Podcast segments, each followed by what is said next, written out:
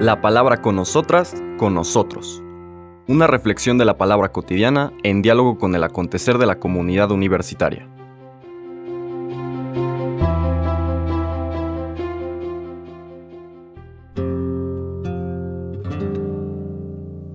Hola, buenos días. Bienvenidos, bienvenidas a la palabra con nosotras, con nosotros.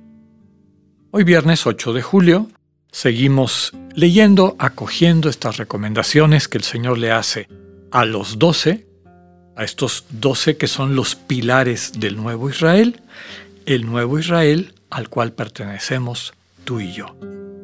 Aquellos y aquellas que se sienten enviadas a trabajar en la mies, ayudar al Señor a llevar esta buena noticia de que Dios está más cerca de nuestros corazones de lo que a veces la vida, el egoísmo de los demás y las pseudo religiones, que en el fondo son ideologías para justificar el egoísmo, nos pretenden convencer. Ya veíamos que el Señor forma esta comunidad misionera de discípulos sumamente distintos, inclusive de alguno que terminaría dándole la espalda, como era Judas Iscariote.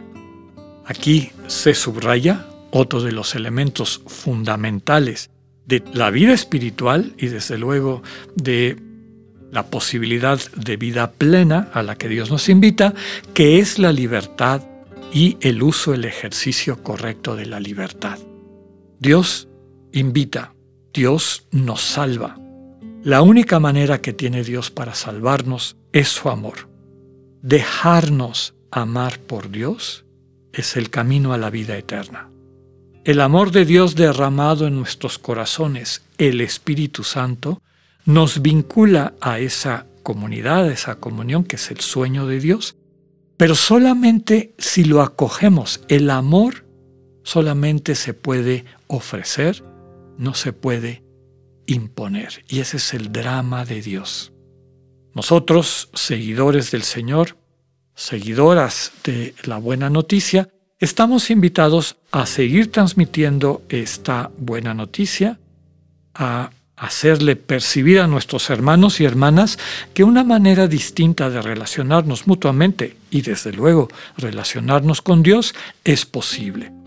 Que el reino de Dios, es decir, que el Dios vivo, el Dios que con amor te llamó a la existencia, se vuelva el centro de tu vida, es más fácil de lo que nos damos cuenta. Muchas veces tenemos que darle, digamos, una vuelta o, acercarnos desde una perspectiva novedosa, que es la que da el Evangelio, para poder tener esa vivencia, esa experiencia. Ayer veíamos que además de la libertad, de la que acabamos de hablar ahorita, también la gratuidad es fundamental. Dios ama en libertad, no nos ama por obligación, de hecho eso ya no sería amor, no es por deber ser, es porque nos contempla y al contemplarnos nos aprecia, percibe nuestra dignidad, nos ama, nos, nos se contenta, se alegra al contemplar a sus hijos y a sus hijas. Esta gratuidad y esta libertad nos debe acompañar a la hora de transmitir también esta buena noticia en nuestras relaciones interpersonales, en nuestra misión como testigos de la buena noticia. Los versículos 16 al 23 que vamos a escuchar como lectura de este día, continúan esta serie de instrucciones que el Señor le da a su comunidad misionera, a sus apóstoles. Y así empieza. En aquel tiempo Jesús dijo a sus apóstoles, Yo los envío como ovejas entre lobos. Sean pues precavidos como las serpientes y sencillos como las palomas. Cuídense de la gente, porque los llevarán a los tribunales, los azotarán en las sinagogas, los llevarán ante gobernadores y reyes por mi causa. Así darán testimonio de mí ante ellos y ante los paganos. Pero cuando los entreguen, no se preocupen por lo que van a decir o por la forma de decirlo. porque en ese momento se les inspirará lo que han de decir. Pues no serán ustedes los que hablen, sino el Espíritu de su Padre el que hablará por ustedes.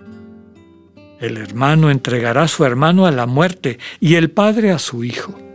Los hijos se levantarán contra sus padres y los matarán. Todos los odiarán a ustedes por mi causa, pero el que persevere hasta el fin se salvará. Cuando los persigan en una ciudad, huyan a otra. Yo les aseguro que no alcanzarán a recorrer todas las ciudades de Israel antes de que venga el Hijo del Hombre. Palabra del Señor. Este texto va dando nuevamente instrucciones, podríamos decir, del estilo de los cristianos a la hora de llevar esta buena noticia del Señor. El valor fundamental para nosotros es el amor. El amor divino, el amor que Dios nos tiene a todas y a todos. Empezábamos diciendo dos características fundamentales. Es un amor gratuito, es un amor en libertad. Los días anteriores también decíamos que es un amor incondicional, es un amor permanente. Y bueno, todos estos elementos son fundamentales y es a lo que nos está invitando el Señor cuando dice que nos que captemos que estamos como ovejas entre lobos. Quiere decir que quien asume los valores del evangelio pues está en desventaja, podríamos decir, según los criterios del mundo y la manera como el espíritu del mundo opera eh, imponiendo su voluntad los cristianos sistemáticamente van a estar en esa desventaja de poder como imposición de cara a quienes siguen al espíritu del mundo. Por eso tenemos que ser precavidos. Por eso tenemos que vivir la cotidianidad desde la sencillez. Precavidos como serpientes, sencillos como palomas. No se trata de desperdiciar nuestra vida de una manera tonta, dejándonos destruir por el espíritu del mundo, que es violento, que es agresivo, que quiere imponer su, propia, su propio dinamismo de acaparación, de, pues eso, de poder, de egocentrismo. Tenemos que saber cómo defendernos sin caer en la tentación de seguir sus maneras, de seguir eh, sus criterios. A mí me gusta decir cuando hablamos de, de las tentaciones en el desierto, que si tuviéramos que hablar de las tentaciones hoy en día, veríamos a un mal espíritu que se acerca a Jesús y le dice, Señor, qué pena que tanto tiempo he estado contra ti. Ahora ya entendí cuál es tu mensaje, ya entendí que he estado engañado durante todos estos siglos. Déjame ayudarte, déjame ayudarte. No, no podemos correr el riesgo de que tu buena noticia se pierda. Pero sabes, Señor, tú llevas 30 años aquí. Yo llevo siglos. Déjame que te ayude. En este mundo, sin poder, las cosas no pasan. En este mundo, sin dinero que da poder, las cosas no pasan.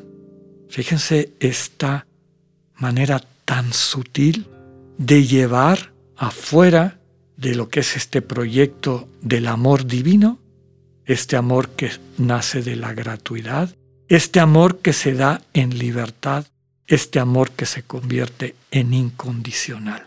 Si no somos precavidos, si no mantenemos la, la sencillez de las palomas, es probable que caigamos en la trampa del mal espíritu que no se nos va a mostrar como diablito de la lotería, sino de acuerdo a estas tentaciones del mundo y del poder del mundo.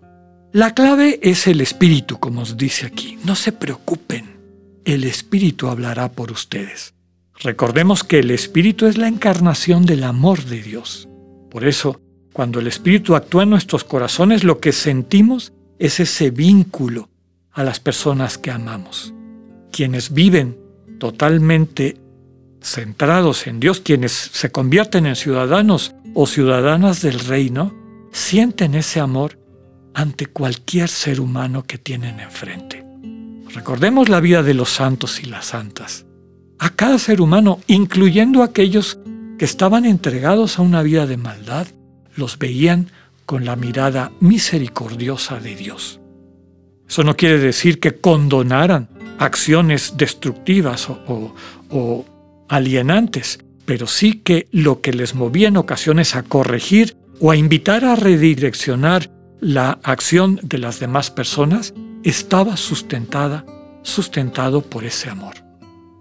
El espíritu, el amor de Dios que está en nuestros corazones, nos capacita para amar de manera concreta y efectiva a todos nuestros hermanos.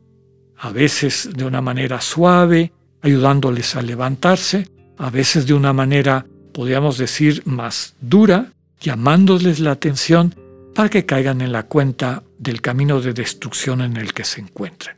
Pidámosle al Señor la gracia de escuchar la invitación que nos ha hecho a lo largo de toda esta semana para ser parte de su proyecto de llevar el reino de Dios al mundo. Que así sea, que tengan un buen día, Dios con ustedes.